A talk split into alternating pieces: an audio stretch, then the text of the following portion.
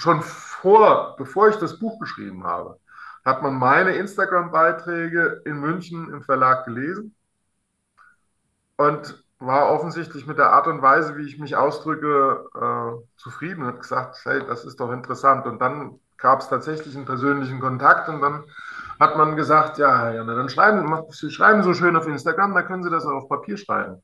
Ist der Verlag an Sie herangetreten? Ja. Und, ach, der ist an Sie, Sie ja.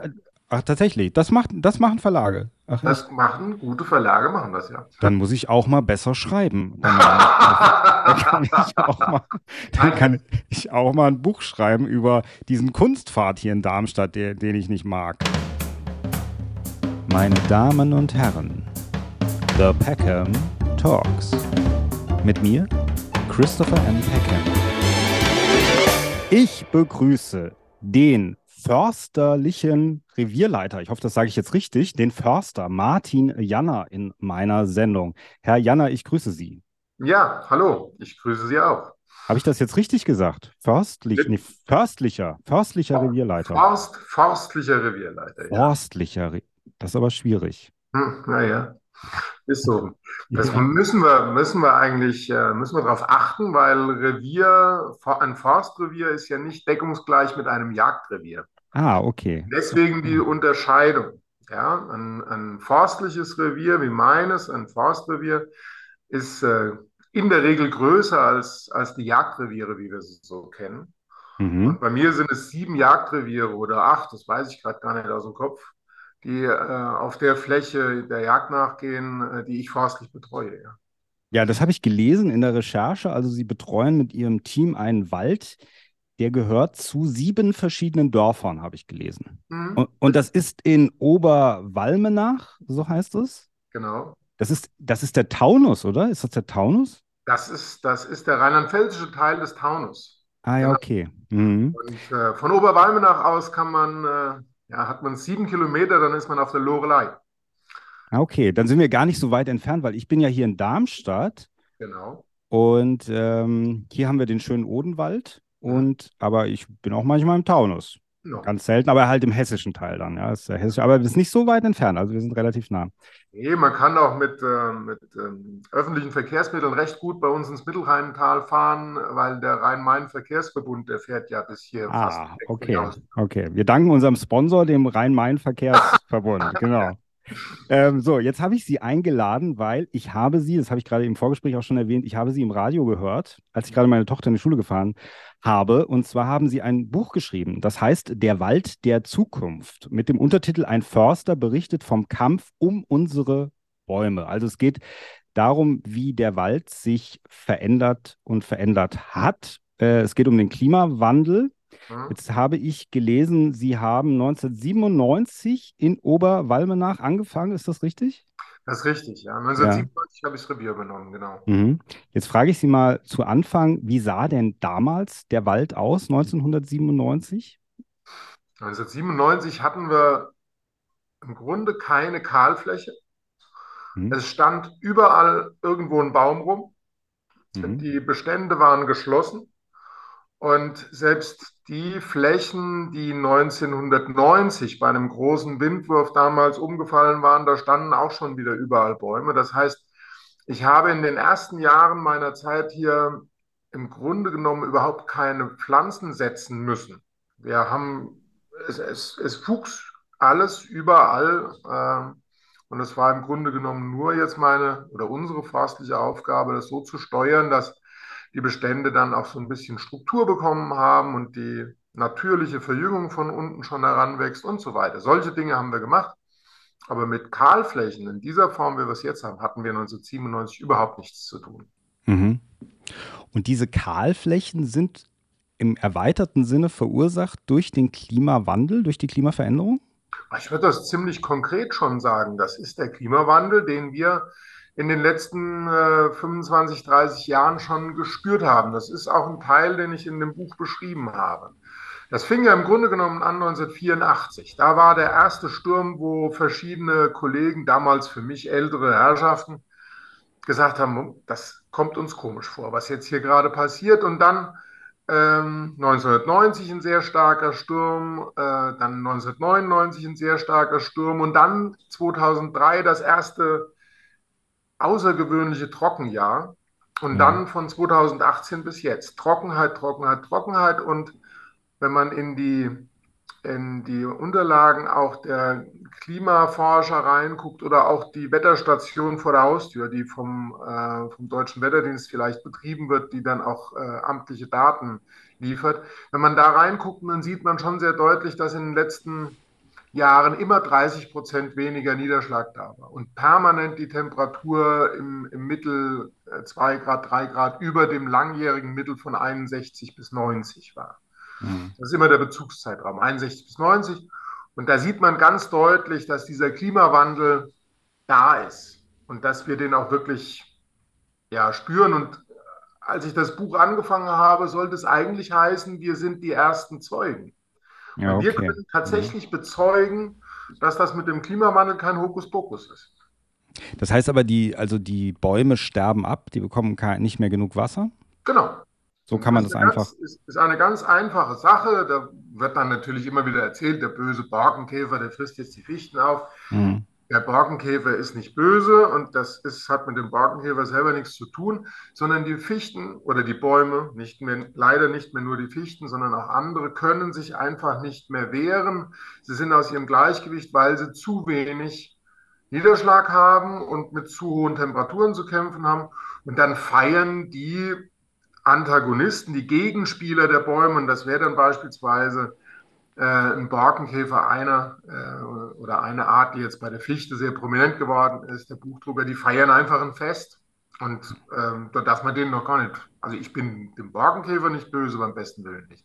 Der nutzt mhm. seine Chance und aber was, was haben die? Also die haben dann wie freien Zugang, durch, weil der Baum geschwächt ist? Oder? Genau so ist es. Also normalerweise können Bäume sich gegen ihre Antagonisten auch wehren. Das ist ja ein eingespieltes System. Ja? Wie, mach, wie machen die das, wenn ich fragen darf? Das ist eigentlich eine ganz simple Sache. Also der, der Käfer bohrt die Rinde einer Fichte, bleiben wir mal bei der Fichte. Ja. Der Käfer bohrt die Rinde der Fichte an und die Fichte reagiert mit einem stärkeren Harzfluss. Ah, okay. Wenn sie genug ich drücke mich jetzt ganz salopp aus, wenn die genug Druck auf der Pipeline hat und dann kann sie den anbohrenden Käfer in ihrem Harz ertränken, wenn man so will. Wahnsinn. Mhm. Und wenn nun dieser Druck nicht mehr da ist, wenn nicht mehr genug Flüssigkeit im System ist, und das ist nach Trockenheit nun leicht vorstellbar, dass das so ist, und dann kann sich die Fichte nicht mehr gegen den anfliegenden Borkenkäfer wehren. Ja gut, und dann ist es ein leichtes Spiel für den Borkenkäfer, dass er seine Brut da drin anlegt und der Baum abstirbt. Mhm. Und dann kommt halt eben der andere Punkt noch hinzu. Also gerade jetzt diese Fichtenborkenkäfer, die haben in unserer Region drei Generationen pro Jahr fertiggebracht. Eine Generation braucht also von der Eiablage bis zum erneuten, zur erneuten Geschlechtsreife sechs Wochen.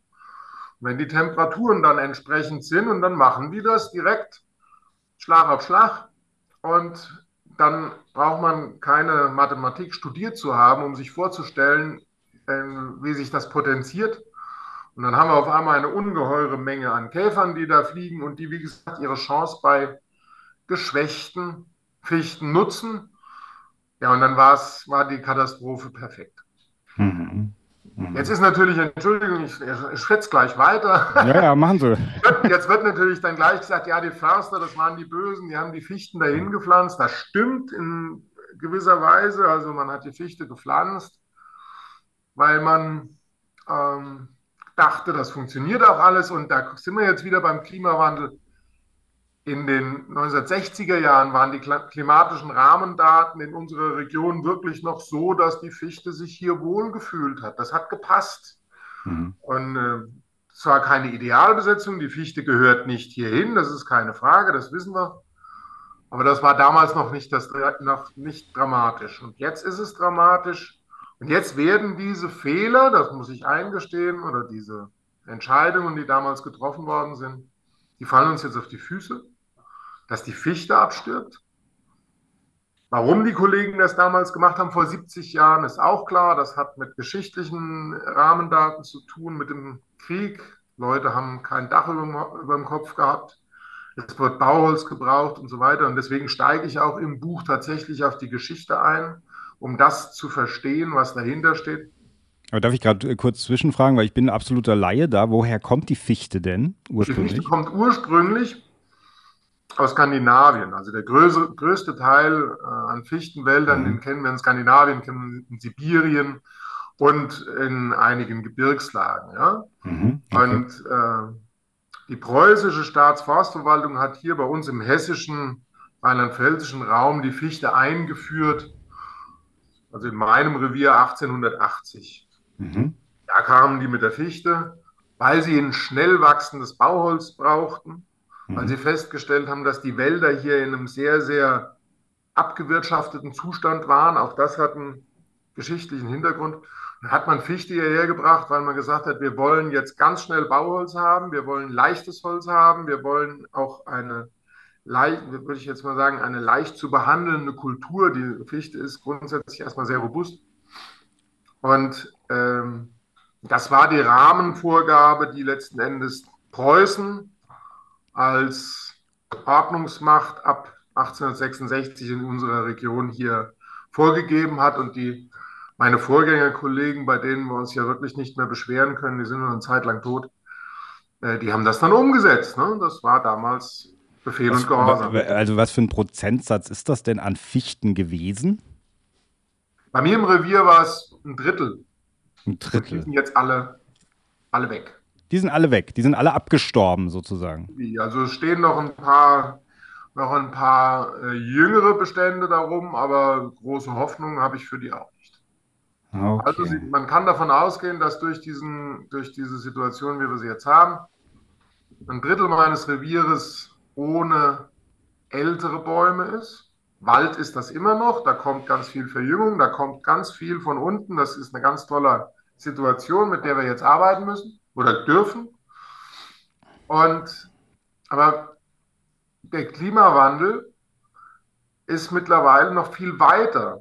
Er greift mittlerweile nämlich die Baumarten an, die von Natur aus in Mitteleuropa diejenigen wären, die hier sich aus, ausgebreitet hätten oder die eigentlich immer da wären, das ist die Buche. Und darüber müssen wir uns noch viel mehr Sorgen machen als bei der Fichte. Weil bei der Fichte könnte man immer wieder sagen, ja, es ist ja eine falsche Entscheidung gewesen, die vor 100 oder vor 70 Jahren getroffen worden ist. Und das fällt euch jetzt auf die Füße. Aber dass jetzt die, die Buche in ganz, ganz, ganz dramatischen Schwierigkeiten steckt, das ist eine Situation, die wirklich uns äh, mit den klimatischen Verhältnissen konfrontiert, ja. War das, war das denn bei Ihnen, äh, also seit Sie dort eben angefangen haben, Ende der 90er Jahre, ein schleichender Prozess, also oder eine, eine äh, schleichende Erkenntnis, äh, das zu erfahren, dass sie gesagt haben, okay, mir fällt das langsam auf, dass hier irgendwas sich verändert im Laufe der letzten 25 Jahre dann jetzt rückblickend sozusagen? Oder war das irgendwann so wie so ein so ein Schlag, dass Sie gesagt haben, jetzt auf einmal ist es passiert? Oder also wie ist bei Ihnen das ähm, die, die Erkenntnis oder die Beobachtung gekommen? Ja, die Erkenntnis zum Klimawandel die ist tatsächlich bei mir schon älter. Und ähm, mhm. Es gab in den Ende der 80er Jahre ist das Thema schon mal sehr heftig oder nee, nicht heftig, aber sehr prominent gewesen. Also man hat da schon, ja. wenn man halt es hat hören wollen, konnte man es hören. Ja. Und da gab es Vorträge. Ich erinnere mich also an einen Vortrag, den ich mit meinem Vater gemeinsam in meiner Heimatstadt Alsfeld besucht habe. Da ging es äh, um den Klimawandel. Und so war das bei mir immer im Hinterkopf. Also Sie waren also im Grunde sensibilisiert auch schon für das Absolut. Thema. Ah, okay. Mhm. Genau. Und dann guckt man natürlich genauer hin und beobachtet auch schon mal das Klima und freut sich vielleicht auch, oder ich habe mich auch in den 90er Jahren und Anfangs der 2000er über jeden Regen im Sommer gefreut, wie ich das heute auch noch tue, weil es immer so bei mir unterschwellig war, hoppla, das geht auf Dauer nicht gut. So möchte ich es mal sagen. Und deswegen kann ich auch ganz klar sagen, seitdem ich hier bin, haben wir keine Fichte gepflanzt, weil ich auch aus der Schule wusste, äh, aus der Fachhochschule in Rottenburg, ähm, dass die Fichte bei uns einfach der falsche Spieler auf dem Feld ist. Das hat auch für die Zukunft, wir müssen ja immer etwas länger in die Zukunft schauen, wir Forstleute.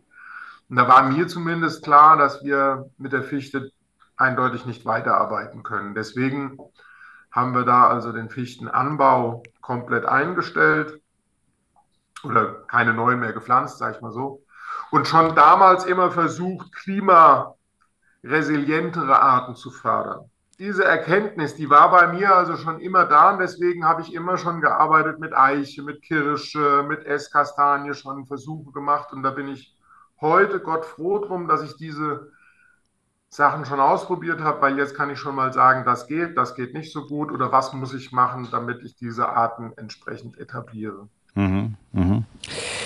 Jetzt sage ich mal, ähm, für Zuhörer und Zuhörerinnen, die hören sich das erstmal an, die sagen, oh, das ist ganz schlimm, ja, und dann gucken sie sich was anderes an oder gehen einkaufen oder ins Kino. Wie kann man denn die Konsequenzen äh, den Zuhörern vermitteln? Was, was würde denn das bedeuten in der Zukunft, wenn wir wenn, oder wenn es nicht solche Leute wie Sie geben würde, die aktiv da versuchen, da was gegen zu tun? Was würde passieren? Wie würde uns das ähm, tangieren oder einschränken oder beschränken? Wie würden wir darauf reagieren später? Nun, also die Flächen, die jetzt, die jetzt kahl gefallen sind, da stehen ja. jetzt äh, Millionen von klitzekleinen Fichten drauf. Ja. Die alten Bäume haben noch mal mit Saatgut um sich geworfen und jetzt stehen da Fichten. Und jetzt wissen wir ja, dass die Fichte die falsche, der falsche Spieler auf dem Feld ist. Und wir können diesen, diese, diese Menge an kleinen Fichten nicht einfach wachsen lassen. Mhm. Weil wir dann genau in das gleiche Dilemma erneut reinlaufen, wo wir jetzt gerade rauskommen. Mhm. Und wir sind ja eigentlich aufgerufen, ähm, Wälder an den Start zu bringen, den wir aufgrund unseres Wissens jetzt zumindest mal eine Prognose geben können, dass sie die nächsten 50, 60, 70 Jahre überstehen. Sprich, wir brauchen Baumarten, die an anderer Stelle, beispielsweise im Mittelmeerraum oder auch hier bei uns vor Ort, schon bewiesen haben, dass sie mit trocken, heißen klimatischen Bedingungen zurechtkommen. Die Baumart, die das bei uns vor Ort bewiesen hat, das ist die Traubeneiche.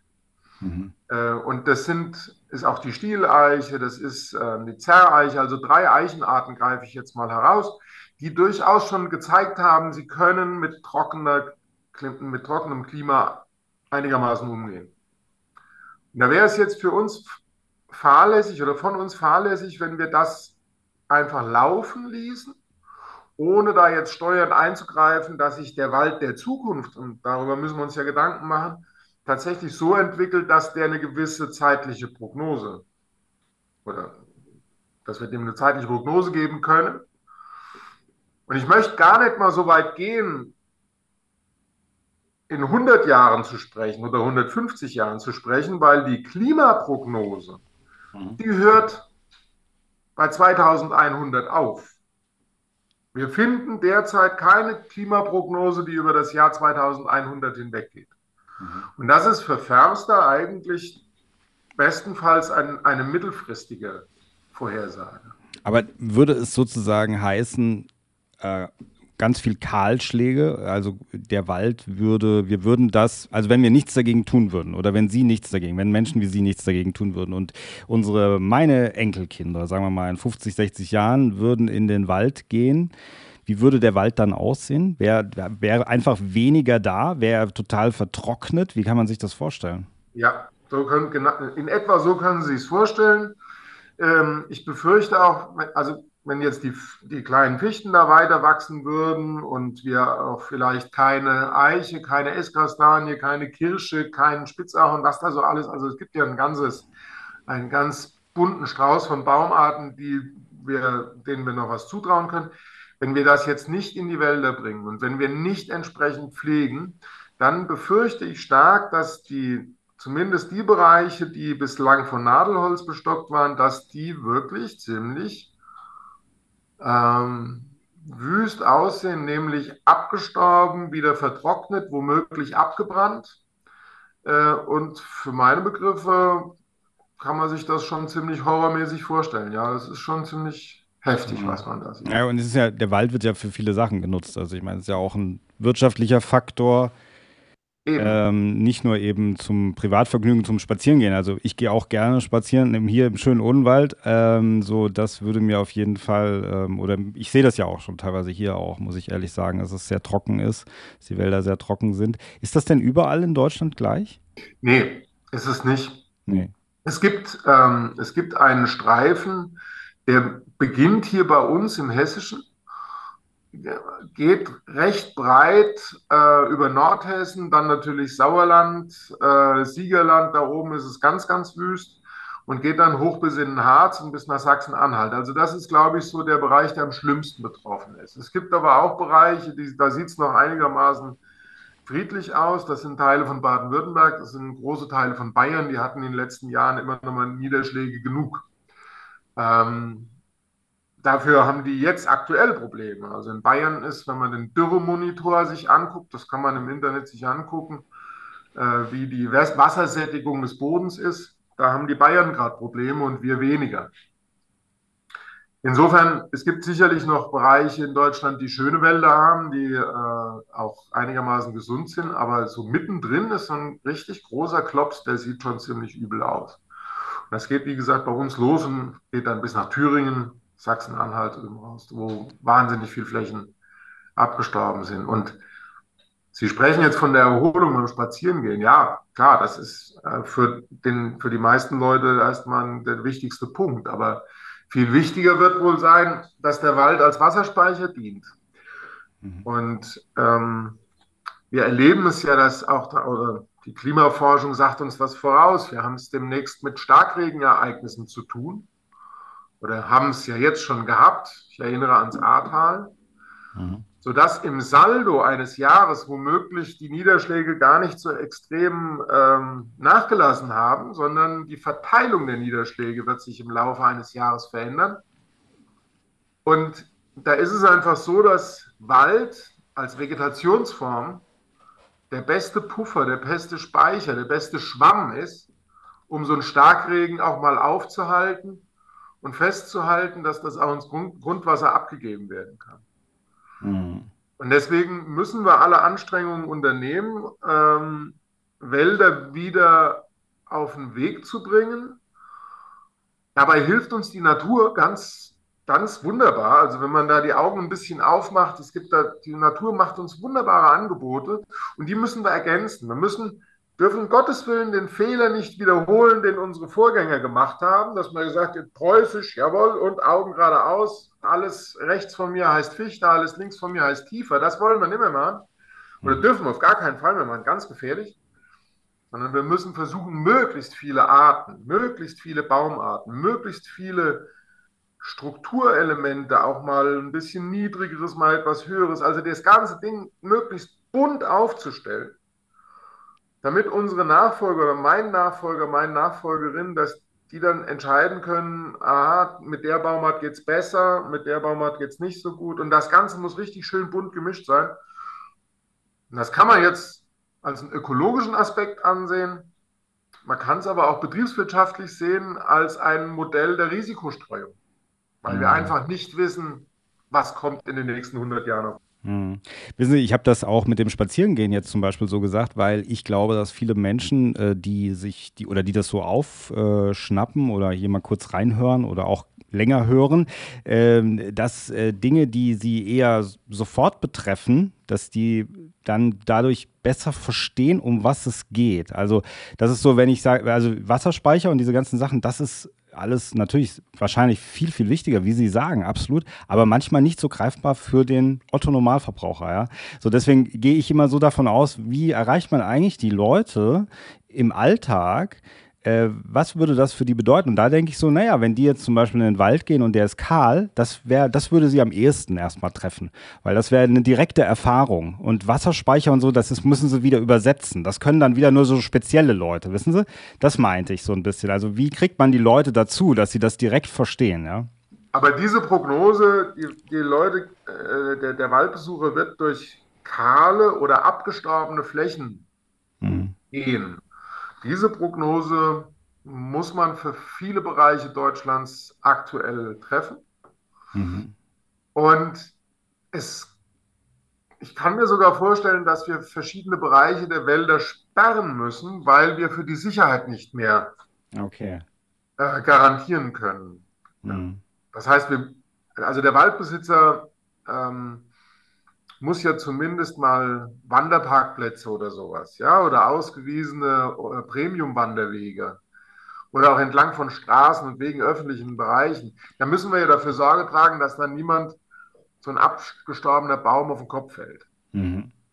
Äh, in den Wäldern selber sind wir dazu rechtlich nicht verpflichtet. Also wer im Wald spazieren geht auf einem Weg, der nicht ausgewiesen ist, der muss grundsätzlich damit rechnen, mhm. dass da auch mal was umfallen kann. Aber schauen Sie, ich bin jetzt 27 Jahre hier, 26, und man hat ja auch eine moralische Verpflichtung.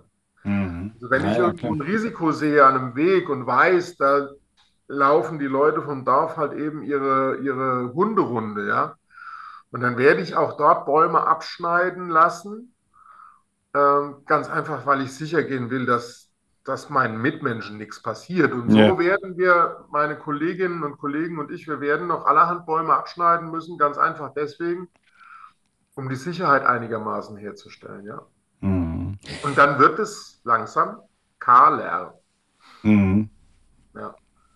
Und deswegen müssen wir jetzt, also ich bin sehr froh, dass bei mir sehr viele Flächen jetzt schon mit jungem Wald ausgestattet sind, weil die jungen Bäume oftmals ein bisschen besser mit den klimatischen Verhältnissen zurechtkommen und auch also, der, Anteil ja, der, der, Anteil der Eiche ist auch höher geworden in den letzten mm. Also das, das wäre ja eigentlich die andere direkte Frage. Schaffen Sie das eigentlich? Das wäre ja jetzt die Frage. Schaffen Sie das?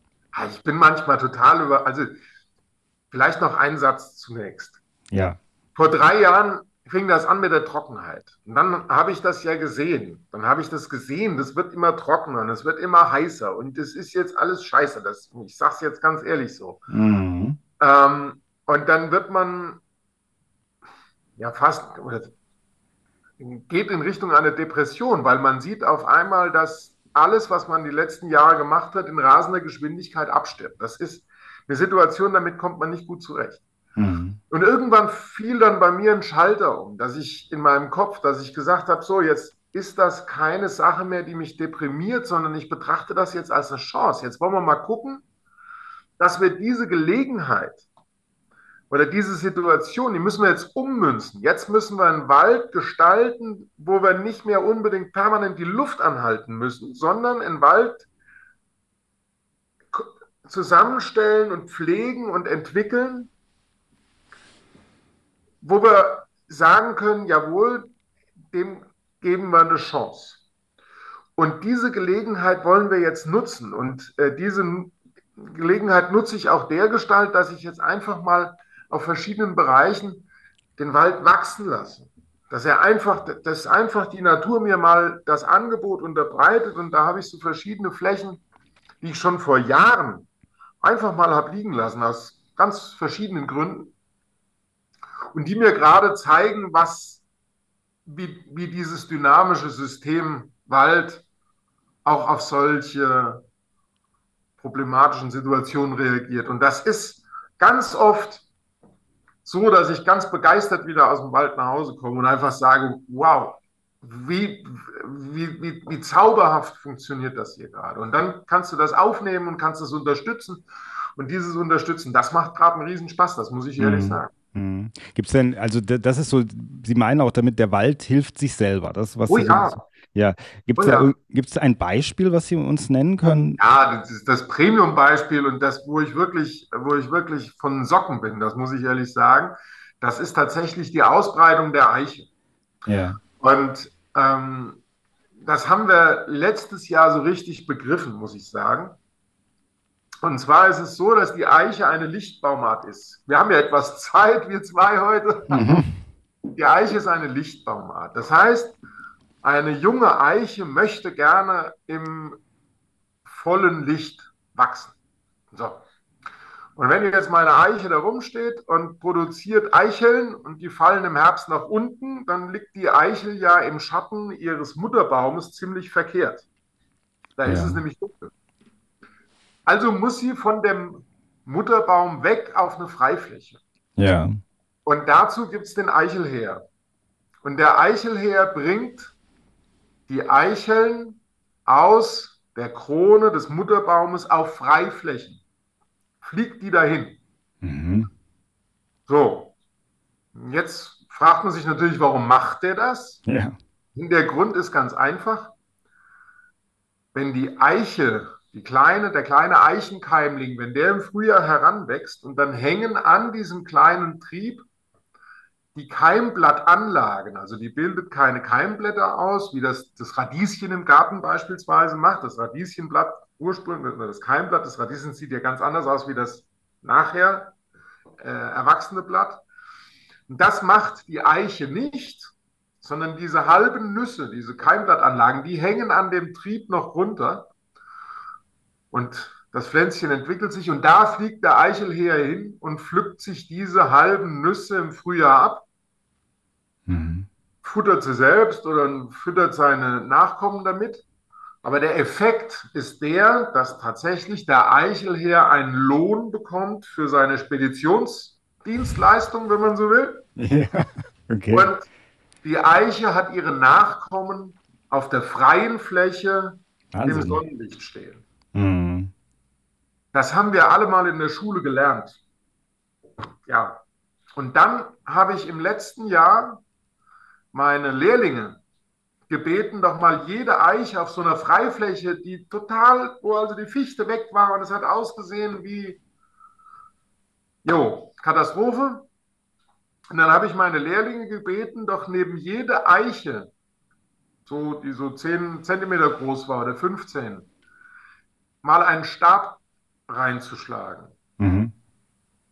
Und ich war fasziniert, dass die ganze Fläche, die 200, 300 Meter von der nächsten stärkeren Eiche entfernt liegt, voll war mit kleinen Eichen. Mhm. Das hat also alles der Eichelheer da schon gesät. Wahnsinn. Wahnsinn, absoluter Wahnsinn. Absoluter Wahnsinn, ja, ja, das ja. ist echt der Wahnsinn, muss ich echt so, sagen. So, und dann haben wir jetzt Folgendes gemacht, weil äh, kleine Eichen schmecken den Rehen und den Hirschen gut. Und ja. damit uns die jetzt nicht verloren gehen, haben wir die in solche Wuchshüllen. Das sieht zwar echt doof aus, aber ich suche ständig nach einem anderen äh, Material, dass das kein Kunststoff ist. Und demnächst, ich, also ich habe jetzt so ein Holz, Holzdingsbums da ins Auge gefasst, wie man diese Pflanzen schützen kann. Aber das haben wir dann gemacht und haben diese kleinen Eichen eingepackt auf mehreren Flächen, mittlerweile, weiß ich nicht, 15 Hektar oder sowas, wo überall kleine Eichen stehen. Und das ist die Selbstheilungskraft der Natur. Jetzt müssen wir halt eben nur gucken, dass wir die dann immer ein bisschen frei halten, dass die nicht von der Brombeere überwachsen wird. Und so muss man ein bisschen dran rumfummeln und das ein bisschen unterstützen. Und dann werden diese Flächen so stehen nachher, da wird Eiche draufstehen, also das, was die Natur für die auch als Vorschlag uns macht für schwierigere klimatische Verhältnisse. Also ein bisschen erinnert mich das ja daran, wie wenn man sagt, äh, wenn man krank ist und geht zum Arzt und der Arzt verbindet, aber der Körper heilt sich selber. Das ist ja fast so, als ob die Natur eigentlich auch sich selber heilt, aber Sie sind eigentlich dann der Arzt, der ein bisschen was dafür tut und ein bisschen unterstützt ein bisschen unterstützen. Es gibt auch, wird auch sicherlich Flächen geben, wo der Eichelheer uns halt eben den Gefallen nicht tut. Und da werden wir dann selbst eingreifen und werden dann mal was pflanzen. In weit, also meine Idee ist, in weitem Abstand zu pflanzen, also alle 10, äh, 5 bis 10 Meter eine Pflanze reinbringen, damit die natürlichen Selbstheilungskräfte noch genug Raum haben. Hm. Und auf den riesigen Flächen, die jetzt überall angefallen sind, wenn man da nun Pflanzen draufbringt, man muss sich da schon noch drum kümmern. Also wenn ich irgendwo ein Bäumchen pflanze, dann muss ich da einmal im Jahr gewesen sein und muss gucken, wie geht's dem. Und das wird dann nämlich eine gigantische Aufgabe, wenn ich mit sehr hohen Pflanzenzahlen pro Hektar reingehe. Also mache ich lieber ein bisschen dezenter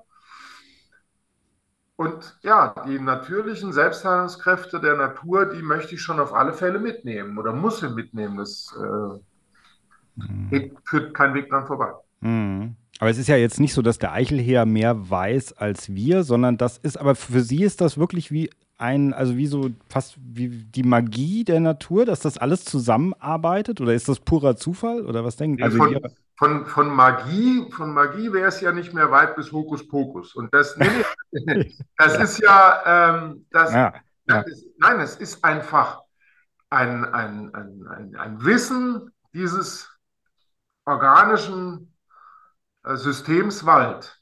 Mhm. Toll. Nehmen, nehmen wir ein anderes Beispiel. Ja, ja. Haben Sie sich schon mal Gedanken gemacht, warum die Kirsche so ein leckeres Fruchtfleisch drumherum hat? Nicht in letzter Zeit, nein. Sehen Sie? Also es ist ja für so, ein, so einen Kirschbaum ist das ja eigentlich äh, ein Riesenaufwand, so ein leckeres, süßes Fruchtfleisch um den Kern rum zu machen. Mhm. Wenn die, wenn die Kirsche jetzt einfach so vom Baum fällt, haben wir das gleiche Problem, dass, der Kirsch, dass die kleine Kirsche im Schatten ihres, ihres Mutterbaumes steht. Da fühlt sie sich nicht wohl, sie braucht auch Licht.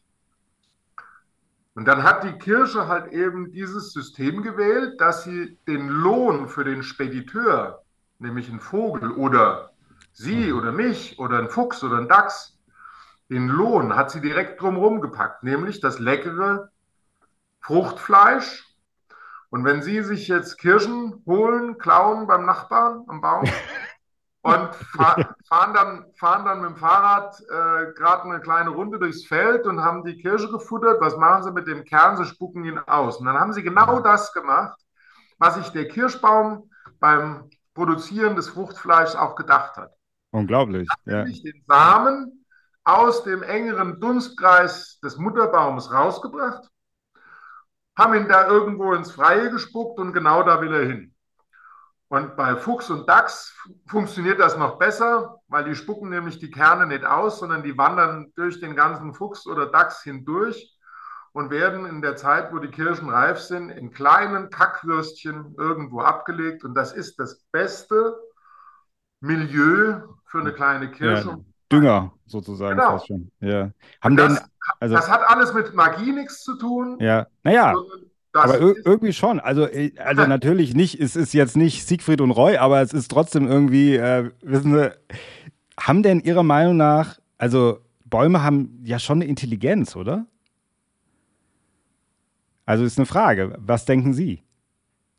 Weil auch, was, als Sie das erzählt haben mit dem Käfer und dem Harz und so, das ist ja wie fast ein Lebewesen. Also, ich meine, der Baum ist ein Lebewesen, aber so wie wir Lebewesen äh, das oder es vermenschlichen würden und würden sagen, ja, denkt und fühlt, ja, äh, weil es sich dann wehrt auch. Ähm, naja, der, der, der Baum denkt ja nicht dabei nach, äh, ähm, Harz in einen Eingangsbereich eines oder in, in, in so ein Käferloch reinzudrücken, sondern da ist einfach ein Loch ja.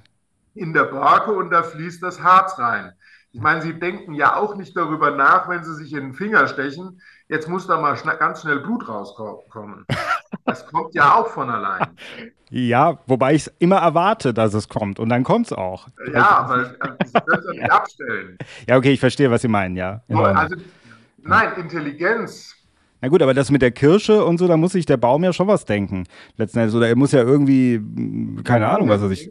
Der denkt sich nichts dabei. Der, der denkt, denkt nichts. tut er dabei nicht, sondern wir, wir, wir müssen staunen, wie komplex das System ist. Hm, okay. Und ich, ich oder die meisten meiner Kollegen und, und ich auch, wir betrachten den Wald tatsächlich als ein Organismus, wo unheimlich viele Dinge miteinander in Verbindung stehen.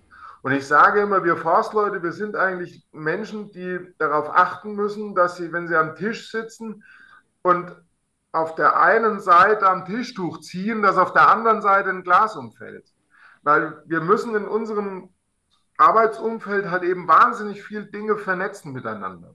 Mhm. Und da ist ja dieses, dieses organische System Wald ist ja nur das eine. Ich muss ja auf der anderen Seite auch noch mal ganz praktisch ähm, äh, die, die, die, Vorgaben der Berufsgenossenschaft beim Einsatz meiner Mitarbeiter bedenken. Ja. Oder ich muss äh, sehen, dass die ihr Geld bekommen. Oder ich muss zusehen, dass die Waldwege einigermaßen begehbar sind und, und, und, und, und. Vom rein monetären will ich jetzt gar nicht anfangen. Hm. Ja, ja, natürlich, natürlich, da gehört viel dazu. Bei diesem Thema in, äh, also beim Klimawandel-Thema, ist das und ist das Ihrer Meinung nach also wenn es um den Wald jetzt geht, ist das Leuten eher bewusst, die dann tatsächlich an der Materie arbeiten, wie das bei Ihnen ist? Und geht es anderen Förstern in Deutschland auch so? Also kann man sagen, es ist so wie die Förster kämpfen an vorderster Front äh, für die Wälder? Und gibt es dahinter auch nochmal Leute, die auch sich dafür einsetzen? Zum Beispiel aus Ihrer Sicht, macht die Politik genug? Hm. Nun, also die Förster ist schon mal, das ist schon mal ein Punkt.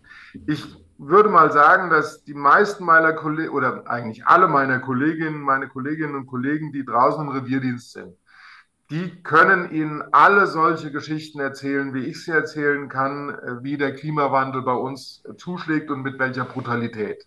Mhm. Ähm, das ist das eine. Dann gibt es Kolleginnen und Kollegen von uns, die momentan eine ganz wunderbare Forschung machen auch und, ähm, und schauen, welche welche Baumarten sind für uns geeignet, äh, welche Herkünfte sind für uns geeignet, also welche Buche ist ja nicht gleich Buche und Traubeneiche nicht gleich Traubeneiche, sondern man muss gucken, wo haben sich die Mutterbäume an die klimatischen Verhältnisse optimal angepasst und so weiter und so fort, die uns da wunderbare Hinweise geben. Das ist schon mal eine tolle Sache. So. Inwieweit die Politik versteht, um was es geht, und welche Spiele und äh, Machtspiele da im Hintergrund laufen, ach, wissen Sie, da bin ich vermutlich der Falsche, um das zu beurteilen. Da bin ich auch ganz vorsichtig. Ähm, denn ähm, ja, das, das ist ja so einfach alles nicht. Und ich wollte auch wirklich nicht in der, in der Haut eines Politikers stecken, der da jetzt mitdiskutiert. Aber ich muss, und das ist auch mit meinem Anspruch, politische Ratschläge zu erteilen, sondern ich, mein Anspruch ist einfach ganz deutlich und schonungslos darzustellen, so ist das jetzt und mit dieser Situation müssen wir vor Ort jetzt gerade um, umgehen. Vielleicht eins noch dazu, ob, ob die Politiker damit verantwortungsbewusst umgehen. Die Situation des Klimawandels ist seit den 50er Jahren bewiesen. Hm, das stimmt wirklich eindeutig bewiesen, dass die, der CO2-Gehalt in der Atmosphäre geht nach oben und die, auch damals haben Forscher, Forschende schon gesagt, hier, das wird Auswirkungen auf unser Klima haben. Seit den 50er Jahren. Und davor wussten die das auch schon. So. 1900, äh, in den 80ern, 70ern sogar schon, hat Heumer von Dietfurt, vielleicht sagt Ihnen der Name noch was, mhm. Ähm, das war so ein früher Professor Harald Lesch, also der, die haben so eine ja, ähnliche. Ja, stimmt. Ja.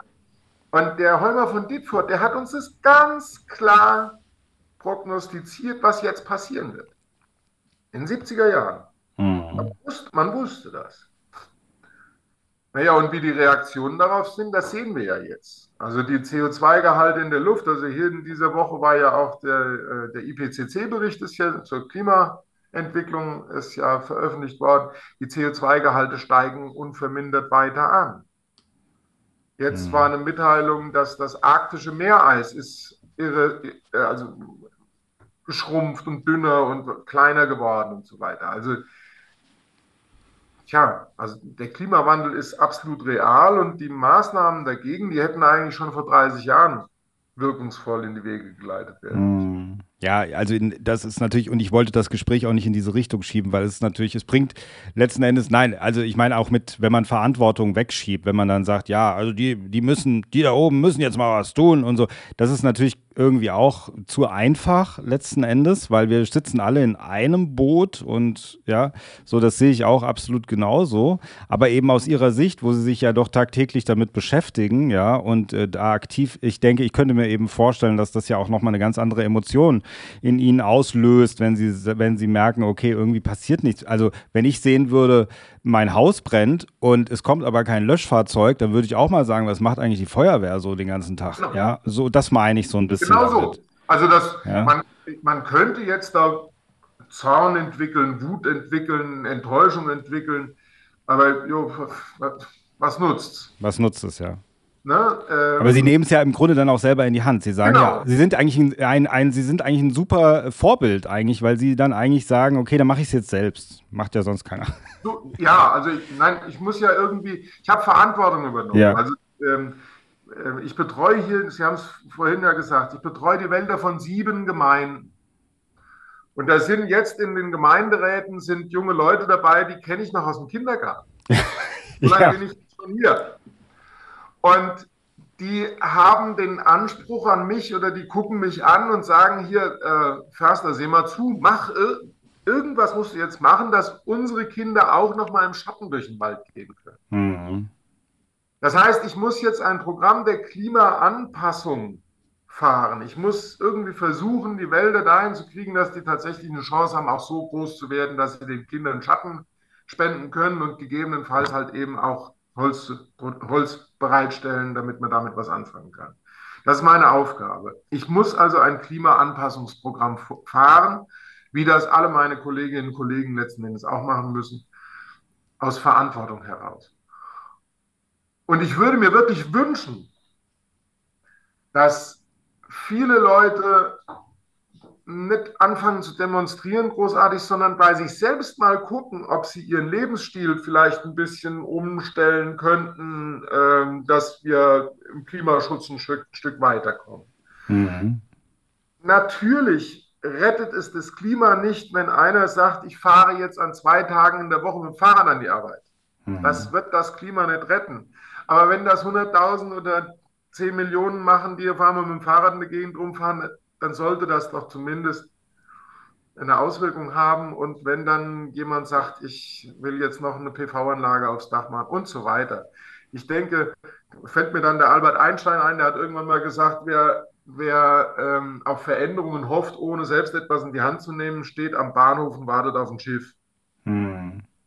Und genauso ist es. Ja. Also wir müssen schon ja. alle irgendwas tun. Und ich glaube, ich glaube, was wir halt verstehen müssen und was vielleicht manchmal vielleicht anders verstanden wird und vielleicht deswegen die Leute auch nicht so erreicht, ist, dass wir wahrscheinlich aus meiner Sicht nicht unbedingt den Planeten retten müssen, sondern eher uns. Also, weil wenn wir keinen Planeten mehr haben, dann können wir da auch nicht mehr leben. So. Und äh, weil ich glaube, der Planet wird uns wahrscheinlich nicht brauchen. Also der wird uns wahrscheinlich dann einfach, ja, so. Absolut. Der wird auch ohne uns zurechtkommen aber wir nicht ohne den Planet. Und ich glaube, das ist das, was wir halt verstehen müssen, dass wir, ja, so. Ganz, ganz, ganz, ganz klare Aussage. Und ähm, ich bewege mich halt eben auch gedanklich ganz gern mal so ein bisschen in der Geschichte. Und schauen Sie mal nach Frankfurt. Mhm. In Frankfurt gibt es ja die Einrichtung des Welches-Tages. Mhm. Ja? Da fährt man heute hin, um Karussell zu fahren und Zuckerwatte zu essen und was weiß ich. Aber das war eine Einrichtung, eine soziale Einrichtung letzten Endes der Frankfurter Geschäftsleute, dass sie ihren Mitarbeitern, die in Frankfurt in der Innenstadt gearbeitet haben, einen Tag freigegeben haben, dass sie in den Wald gehen durften, um mal tief durchzuatmen. Ja. Da kommt der Welches-Tag her. Mhm.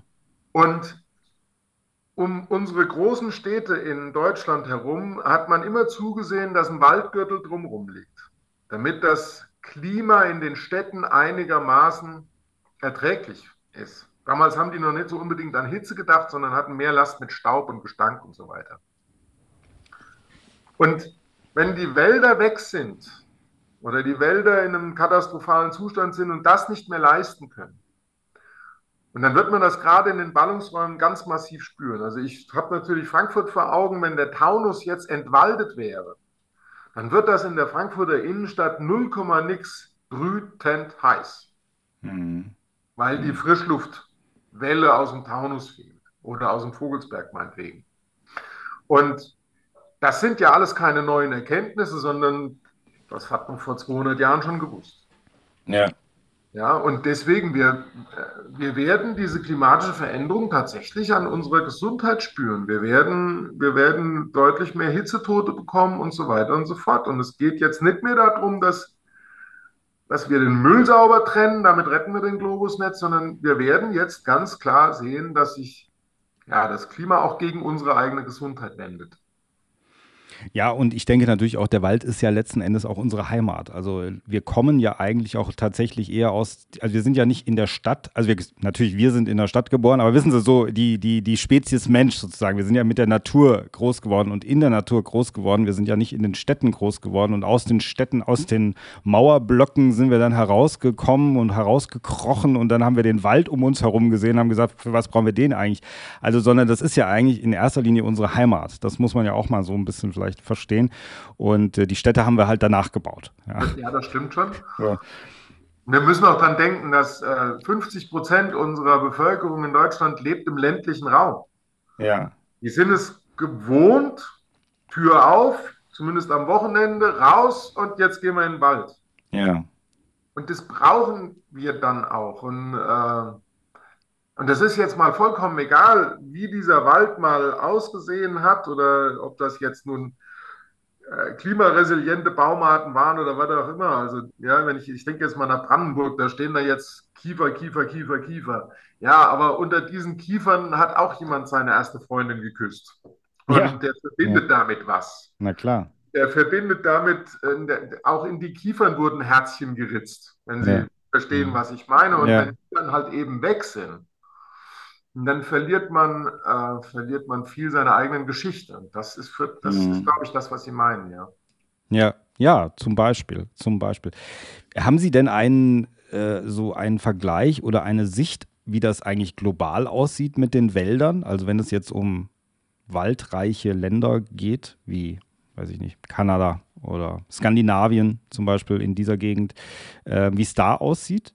Mm, ja, gut, ich bin jetzt kein Weltreisender und ich mute, maße mir auch nicht an, da jetzt ein nennenswertes Urteil darüber zu fällen, wie es in Kanada aussieht oder in Skandinavien aussieht. Ja. Wir haben schon, aber eine Aussage dazu kann ich schon treffen. Wir haben schon in Deutschland eine ganz besondere Verbindung zum Wald.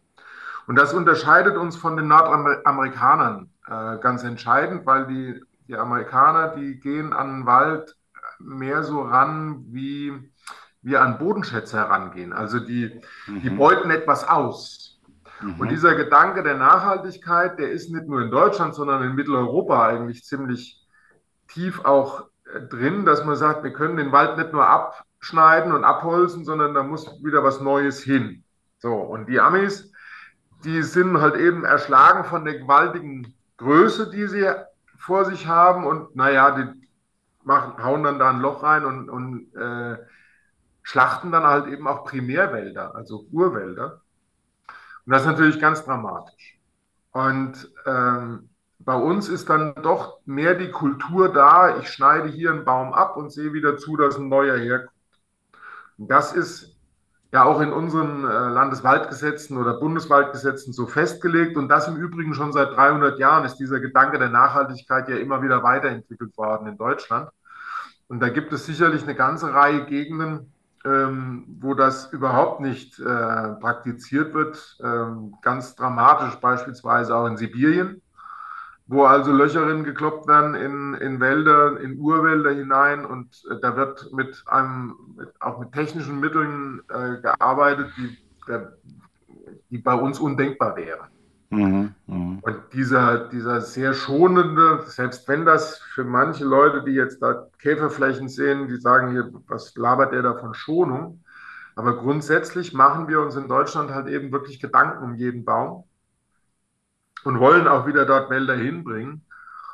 Ähm, in, weder in Rumänien, wo die Mafia mit im Rennen ist, würde ich mal behaupten, oder irgendwelche dunklen Mächte, wo dann Urwälder geschlachtet werden, noch in Sibirien, noch in Kanada, wo Karl, äh, Clear Cuttings durchgeführt werden, legt man so eine Sorgfalt an den Tag, wie das bei uns der Fall ist. Aber wir haben eigentlich gar keine Urwälder mehr, oder? Ach was? Ach was? Aber Ach, wo? Aber nicht im Odenwald. Nicht im Odenwald. In Deutschland keinen Quadratmeter Urwald. Nicht einen. Also nicht? Nein.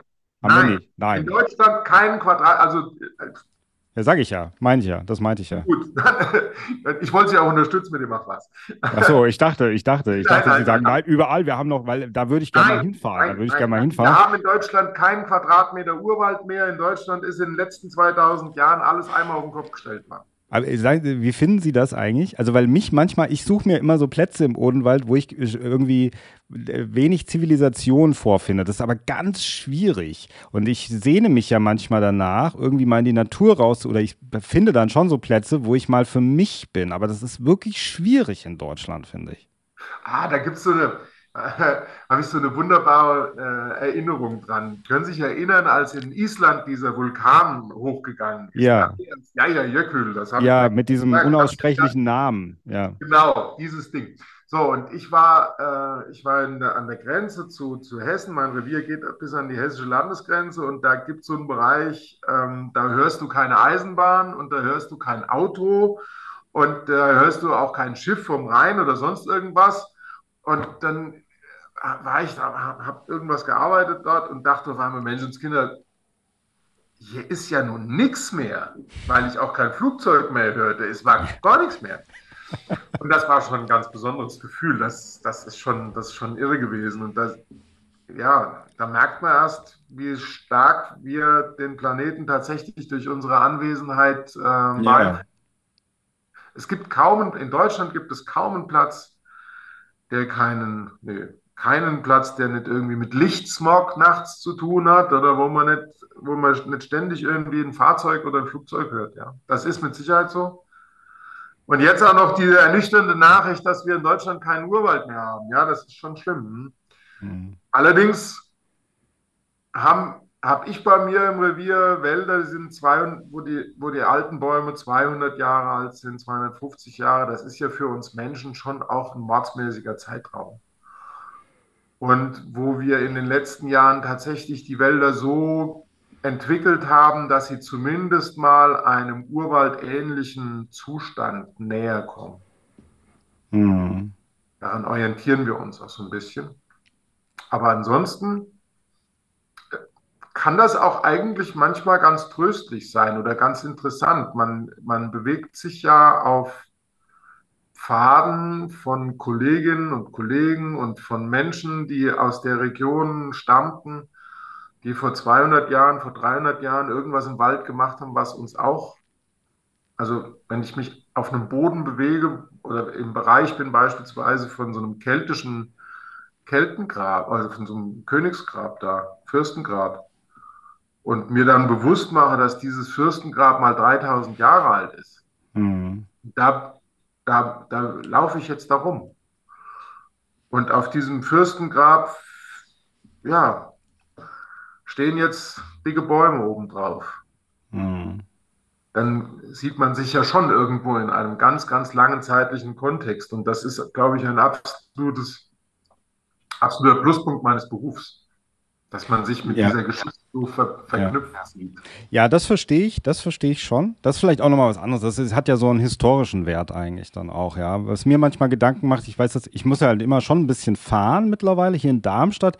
Hier gibt es zum Beispiel so einen Kunst, äh, ich weiß gar nicht, wie ich das nennen soll, so einen Kunstwald. Also wird dann, da fängt es dann an, so der Wald, der an Darmstadt grenzt, da sind Leute hingegangen und haben da Kunst reingestellt. So, und jetzt wird das immer weiter und weiter und weiter. Und das ist ja auch schön, vielleicht, also so. Aber jetzt ist breit, die breitet sich halt immer mehr aus. Das heißt, es gehen immer mehr Leute, Familien. Es wird immer mehr ein Park. Ja, das ist, was ich meine. So, es wird immer mehr ein Park und weniger ein Wald. Und die Leute finden das toll. Ich, ich frage mich oder ich warte noch darauf, dass einer irgendwann mal Staubsaugt, weil irgendwie habe ich das Gefühl, dass die Leute es immer mehr für sich vereinnahmen, ja, vereinnehmen. Und das ist nicht so meins, ja. Das ist, das meinte ich damit. Also, und natürlich ist das jetzt nur ein kleiner Bereich und so weiter. Und irgendwann dann, wenn man ein bisschen ein paar Kilometer fährt, hat man das hinter sich gebracht. Ähm, aber da ist natürlich meine Befürchtung manchmal, dass ich Angst habe, die Leute machen das immer weiter. Die werden, immer mehr den Wald bevölkern, bis irgendwann keiner mehr da ist. Und dann, weiß ich nicht, muss ich irgendwie durch die Stadt laufen, damit ich meine Ruhe habe, nachts um drei, ja. Das kann ich total verstehen, was Sie ja. da erzählen. Das kann ich super verstehen. Und ähm, Mm.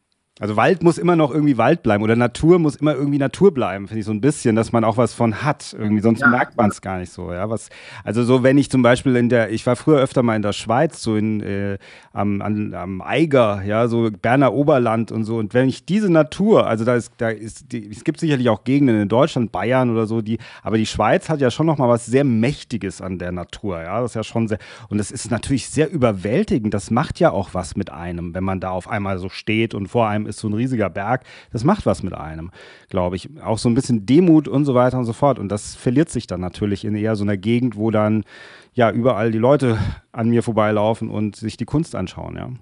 Also ich verstehe genau, was Sie meinen. Und ich meine, momentan sehen die Wälder halt eben, man sieht an jeder Ecke, dass wir gearbeitet haben, weil wir diesen trockenen Kram da abgeschnitten haben. Aber grundsätzlich war es immer mein Anspruch, wenn wir im Wald gearbeitet haben, meine Mitarbeiter und ich, dass wir nach Abschluss der Arbeiten dass dann der Waldbesucher eigentlich nichts mehr davon hat sehen dürfen. Mhm. Das heißt, meine Markierung mit den, mit den Sprühdosen, ne? ich zeichne ja nun auch Bäume aus, die gefällt werden sollen oder ne? ja, ja. Ich versuche das möglichst dezent zu machen. Ah, okay. Hm. Wenn, wenn, äh, wenn, wenn wir also irgendwo ein paar Bäume entnehmen wollen, dann markiere ich die im Grunde genommen erst 14 Tage vorher, also frühestens 14 Tage vorher. Und ich markiere auch nur die, die entnommen werden sollen. Und dann werden die entnommen und dann ist der Fall erledigt. Mhm. Weil ich wehre mich so ein bisschen dagegen, ich werde da zwar immer wieder auf behördlicher Seite angewiesen, soll ich das noch markieren, jenes noch markieren, aber ich möchte aus dem Wald, ich möchte den Wald nicht herrichten, als ob wir demnächst da eine, eine Karnevalssitzung hätten. Ja, ja, also ja, ja, ich weiß, ja, ja. In allen Farben bunt sein. Das, mhm. Äh, da habe ich so meinen Kampf manchmal mit der, mit der Behörde. Mhm. Ähm, aber das tue ich genau aus dem Grund, den Sie eben beschrieben haben, ja. Weil ich glaube, also es geht jetzt nicht nur so um das Privatvergnügen. Ich laufe durch den Wald und, und schaue, wie der Eichel hier die äh, Nüsse äh, an mir vorbeifliegen trägt, ja, sondern auch, ich glaube, es ist auch gesund. Also ich glaube letzten Endes, dass uns die Natur ganz viel geben kann, wenn wir uns der ein, ein wenig ausliefern. Und ich glaube, das macht uns auch gesund, wenn wir mal durch den Wald laufen, einfach mal die Klappe halten und einfach nur mal hören, was da ist. Ja, ja, das glaube ich. Und deswegen das ist es ja auch so wichtig, dass es bleibt, ja, dass es bleibt. Das, das kann ich natürlich ähm, aus medizinischer Sichtweise nicht bestätigen, da ich kein Medizinmann bin. Ja, aber, aber ich schon. Also ich bin im Grunde, bin ich auch Medizinmann, Podcaster, Medizinmann, alles. Ich kann das bestätigen. Also ich kann das an meinem eigenen. Also mir tut das sehr gut, ja, muss ich ehrlich sagen. Ich habe irgendwo mal gelesen, dass die Farbe grün ja diese Grüntöne äh, mit der menschlichen Psyche etwas ganz Wunderbares ja. äh, tun, weil sie, sie beruhigen nämlich. Mhm. Deswegen sollten wir zusehen, dass wir das Grün auch ganz schnell wieder herkriegen und das ist unsere handwerkliche Aufgabe. Da, darin sehe ich meine handwerkliche Aufgabe durchaus auch als, als Förster, schnell wieder einen Wald hinzukriegen, der tatsächlich, wenn er auch noch kein Holz liefert und wenn er auch noch nicht in vollem Umfang CO2 bindet oder was auch immer. Aber dass er zumindest mal für den Waldbesucher wieder diese Erholung liefern kann. Das wird so ziemlich das Erste sein, was die Wälder wieder liefern können. Und mm, da, bin ich, mm. da, bin ich, auch einigermaßen zuversichtlich, dass das gelingt. Kommen wir gerade noch mal sozusagen zum Abschluss zu Ihrem Buch. Ähm, wie sind Sie denn, also haben Sie dann, das Buch ist ja noch gar nicht, das ist ja jetzt erst erschienen, gell, im Februar. Das ist sozusagen brandneu. Naja, vier Wochen ist es jetzt auf dem Markt, ja. Ja, Wahnsinn. Also wir sind ja hier total aktuell. Unglaublich. Unglaublich, unglaublich. Wahnsinn. Also so das spricht für Sie. Ja, das spricht für, genau, das spricht für mich. Wahnsinn. Nein, das spricht auch für Sie, für, für uns beide. Aber ähm, wie sind, also wann haben Sie das geschrieben? Hm. Nachts. Ja gut, äh, wie lange ist das ja, ja, her? Also, im, Im Jahr 2019 im Wesentlichen. 19, 2019, 2020 mhm. habe ich mich damit beschäftigt. Also haben Sie so gedacht, jetzt schreibe ich mal ein Buch oder, oder ich muss das unbedingt zusammenfassen? Oder wie war, was war so die Intention? Ein Mitarbeiter von mir. Einer meiner Forstwirte. Okay. Einer meiner Forstwirte hat sich, hat sich vor mir aufgebaut und war mit der Berichterstattung über unser Handwerk in der, ähm, in Radio und Fernsehen und so weiter nicht so ganz einverstanden. Also, weil da ständig gesagt wurde, ja, die Forstleute, die machen die Wälder kaputt und die machen dies verkehrt und jenes verkehrt und da haben sich Leute aufgeschwungen, uns Ratschläge zu geben, die ja keine Verantwortung tragen im Wald. Und da hat sich mein Mitarbeiter vor mich hingestellt und hat gesagt, also es muss doch jetzt mal irgendjemand imstande sein, auch mal unsere Position. Wir wollen doch den Wald erhalten und wir wollen doch unseren Arbeitsplatz auch nicht vernichten. Wir wollen doch, dass hier alles, dass die Leute in Sicherheit durch die Wälder gehen können und, und, und. Also allerhand aufgezählt. Und hat sich dann vor mich hingestellt und hat gesagt, so, und du bist mein Chef und ich beschwere mich bei dir. Ich bin mit unserer Darstellung in der Öffentlichkeit nicht einverstanden. Seh du mal zu, beschreite den Dienstweg, du bist mein Chef, beschwere mich bei, bei dir, dreht sich rum und arbeitet weiter. Und da stand ich im Wald. Und dann habe ich mir überlegt, wie machst du das? Und dann hat es so ein paar glückliche Zufälle gegeben, dass mir Gelegenheit gegeben wurde, dieses Buch zu schreiben. Mhm. Dann habe ich mich hingesetzt und habe hab das Buch geschrieben und Genau. Und jetzt steht es im Regal. Jetzt steht es im Regal und es ist ja erschienen im, im Piper, Piper Verlag. Ähm, wie, wie kommt man dann, also ist der, hat der Verlag direkt gesagt, so jetzt, oh, darauf, also das so, das trifft die, also die Thematik, das äh, lässt sich gut verkaufen, die, sie, sie rennen hier offene Türen ein oder, weil das ist ja nicht so einfach, oder, einen Verlag zu finden? Das ist, das ist nicht so einfach und man, man, man, man staunt, oder ich staune rückblickend immer noch. Äh, ich habe über Instagram äh, ja. Kontakt zum Verlag bekommen und schon vor, bevor ich das Buch geschrieben habe hat man meine Instagram-Beiträge in München im Verlag gelesen und war offensichtlich mit der Art und Weise, wie ich mich ausdrücke, äh, zufrieden und hat gesagt, hey, das ist doch interessant. Und dann gab es tatsächlich einen persönlichen Kontakt und dann hat man gesagt, ja, ja, dann schreiben, Sie schreiben so schön auf Instagram, dann können Sie das auch auf Papier schreiben. Ist der Verlag an Sie herangetreten? Ja. Und, ach, der ist an Sie, Sie ja.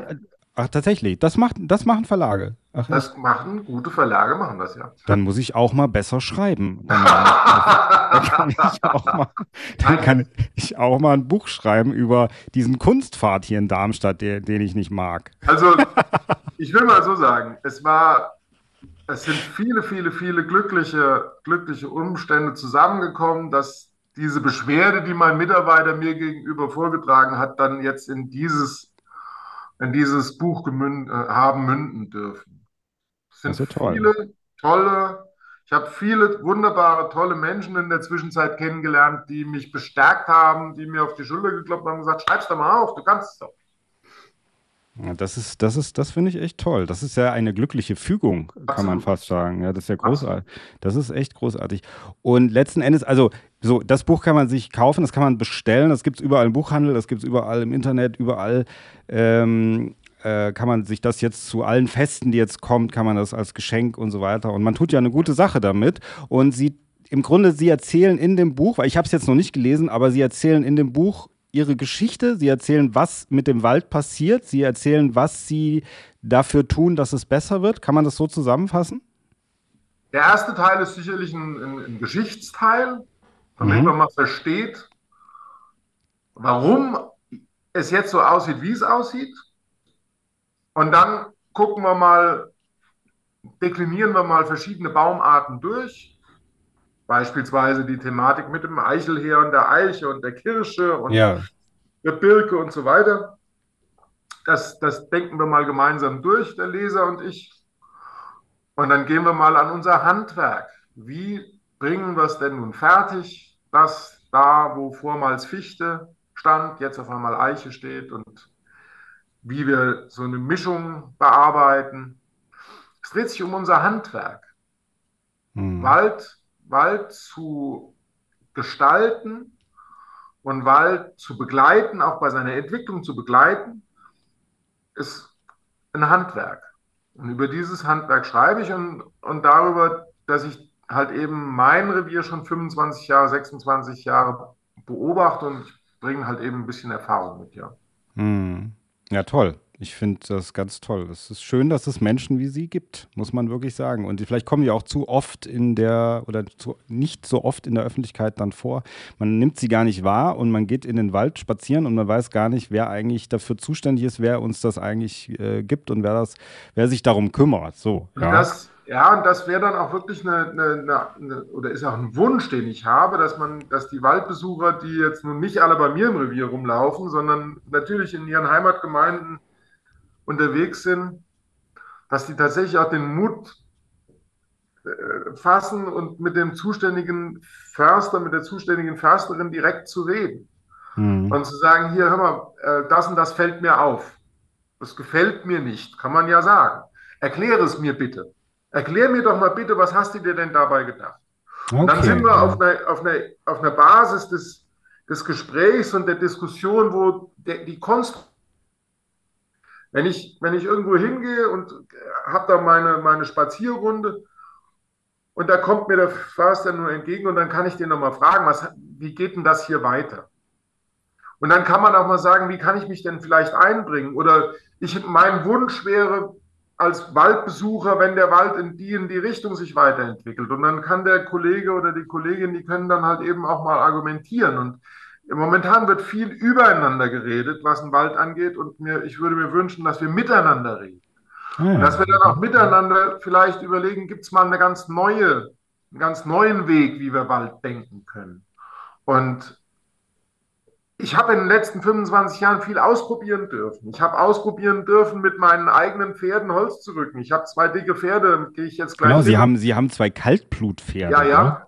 Die sind ziemlich groß, glaube ich, oder? Ja, ja, also wenn die einem auf dem Fuß stehen, das merkt man. ähm, aber wissen Sie, ich bin so fasziniert davon, von dieser eigentlich historischen Technik, mhm. die einzubinden in ein modernes System. Weil die Kombination Pferde mit moderner Maschine ist bärenstark.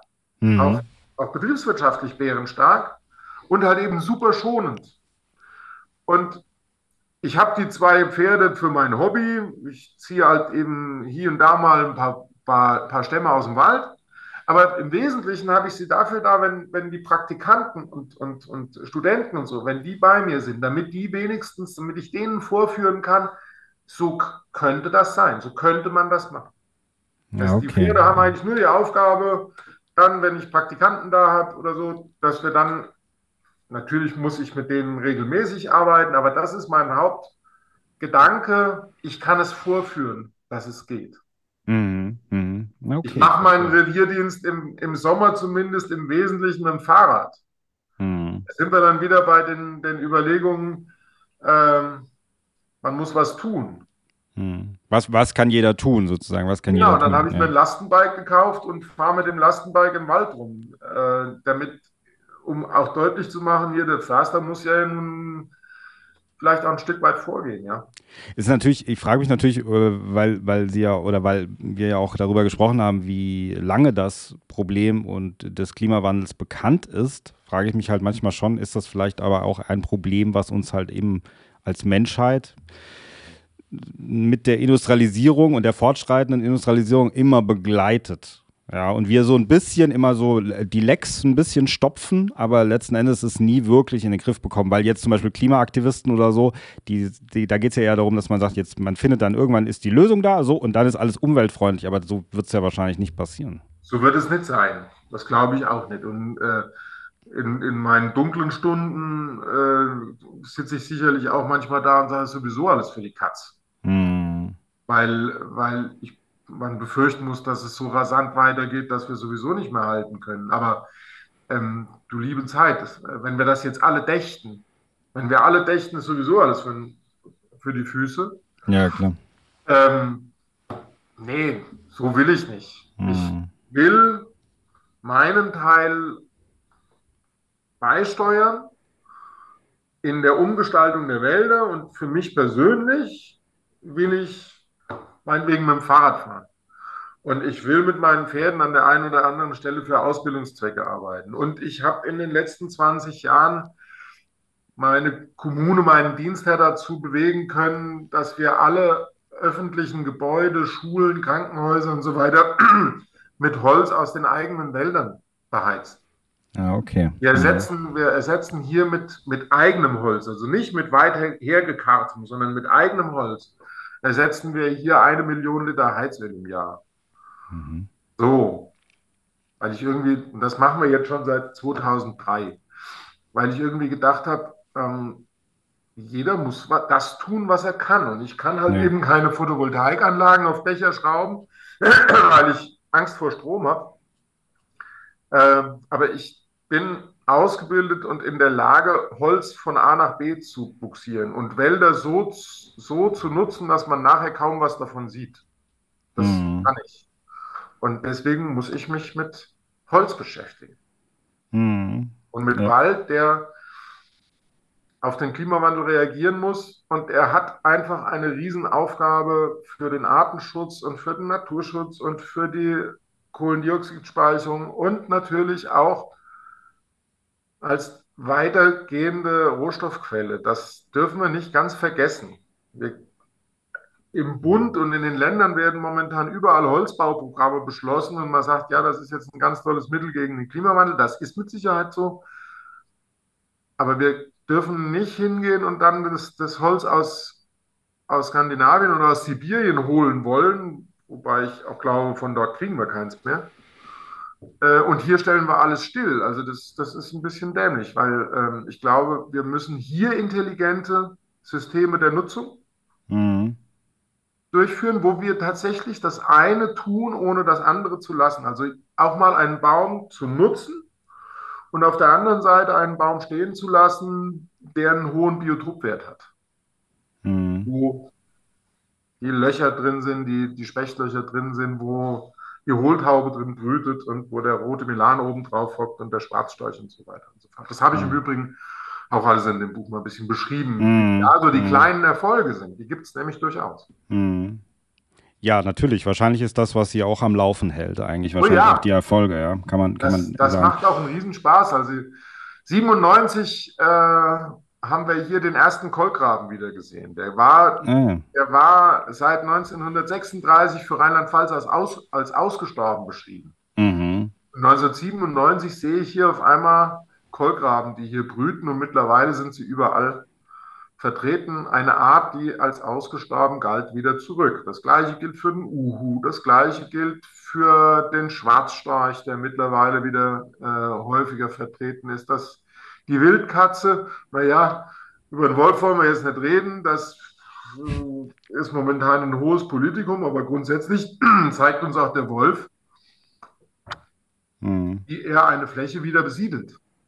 Ja, eine ich, Art, eine Fläche wieder besiedeln kann. Also ich hätte jetzt nichts gegen Wolf im Wald, aber also er tut mir ja wahrscheinlich nichts, denke ich mal. Nö, Nö. Davon gehe ich auch aus, dass ja. er ihnen nichts tut und mir nichts tut. Also ich habe keine ich gehe nicht bibbernd vor Angst morgens in den Wald, nein. Nee.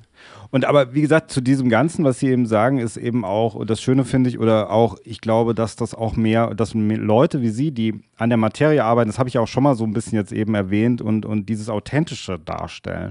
Das, ich glaube, das ist ganz, ganz wichtig, weil Sie vielleicht auch Leute erreichen, die sich sonst nicht so damit beschäftigen oder die davon ein bisschen abgeschreckt werden, weil natürlich das Thema Klimaveränderung sehr durch die Medien äh, geistert, zu Recht ja auch, ja.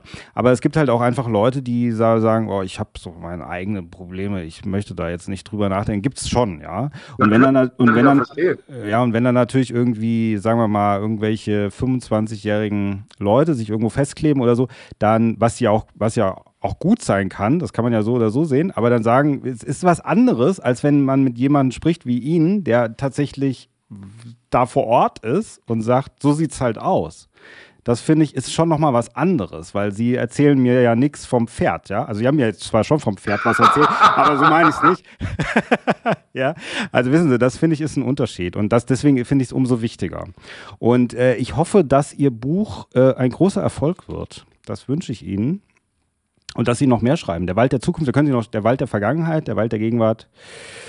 Und ja, gibt es noch einige Möglichkeiten wahrscheinlich. Nein, aber ich wünsche Ihnen da wirklich sehr viel Erfolg mit, dass ähm, das äh, gut läuft. Haben Sie schon erste, erste Ergebnisse, wie es läuft? Nee. Noch nee. nicht, aber kriegen so Sie wahrscheinlich noch. Viel, so sonderlich viel weiß ich da jetzt noch nicht. Aber was mir natürlich viel Freude macht, äh, ist, dass mich Leute darauf ansprechen, auch Kollegen durchaus ansprechen, sagen, jo, genau so ist es. Ja, ja, und, und das ist aber auch etwas, was bleibt. Damit haben sie ja auch was geschaffen, genauso wie ein Wald. Auch mit so einem Buch haben sie was geschaffen, was bleibt. Und letzten Endes ist es ganz egal, wie wir als Generation wahrscheinlich abschneiden. Trotzdem werden unsere Nachfahren sehen, dass es Menschen wie sie gab, die wenigstens es versucht haben, ja, sage ich mal so, und die was gemacht haben. Und dafür haben sie ein Manifest erstellt. Das ist ja schon mal sehr, sehr gut, ja. In diesem Sinne also an alle Zuhörer und Zuhörerinnen da draußen äh, legen wir ans Herz der Wald der Zukunft von Martin Janner. Wir verlinken das hier auch in den Show Notes mit Links zu allen möglichen Shops kann man sich dort sofort bestellen, bitte. Ganz dringend lesen und ja, und dann, wie Sie sagen, eben äh, im Kleinen schauen, was man tun kann, um genau. unsere Welt und unseren Planeten und beziehungsweise unser eigenes Leben etwas äh, besser zu machen und lebenswerter zu gestalten, auch für unsere äh, äh Generationen, die nach uns kommen und unsere Nachfahren. Herr Janner, ich bedanke mich recht herzlich für das Gespräch. Ganz offiziell bleiben Sie noch kurz in der Leitung, aber offiziell vielen, vielen Dank. Ich wünsche Ihnen viel Erfolg, auch äh, viel Erfolg in Ihrer Arbeit weiterhin. Und äh, ja, wie sagt man als äh, in Försterkreis, Waldmannsheil? Nee, sagt man das noch? Das sagen die Jäger. Ich sage jetzt, ich sag jetzt einfach mal Dankeschön für Ihre Geduld und äh, den Zuhörern danke ich auch für Ihre Geduld, weil es war jetzt doch ein relativ langes Gespräch. Ja, ja, aber das habe ich ja, habe ich Ihnen ja schon, ich habe Sie ja schon vorgewarnt. Aber es, es war, Sie, Sie konnten das ja gut füllen, also will ich jetzt mal so sagen, oder? Es war ja jetzt nicht unangenehm für Sie, oder? Überhaupt nicht. Überhaupt. Also wirklich vielen, vielen Dank fürs Interesse und ja, schönen Gruß an die Zuhörer. Ja, genau, so machen wir das.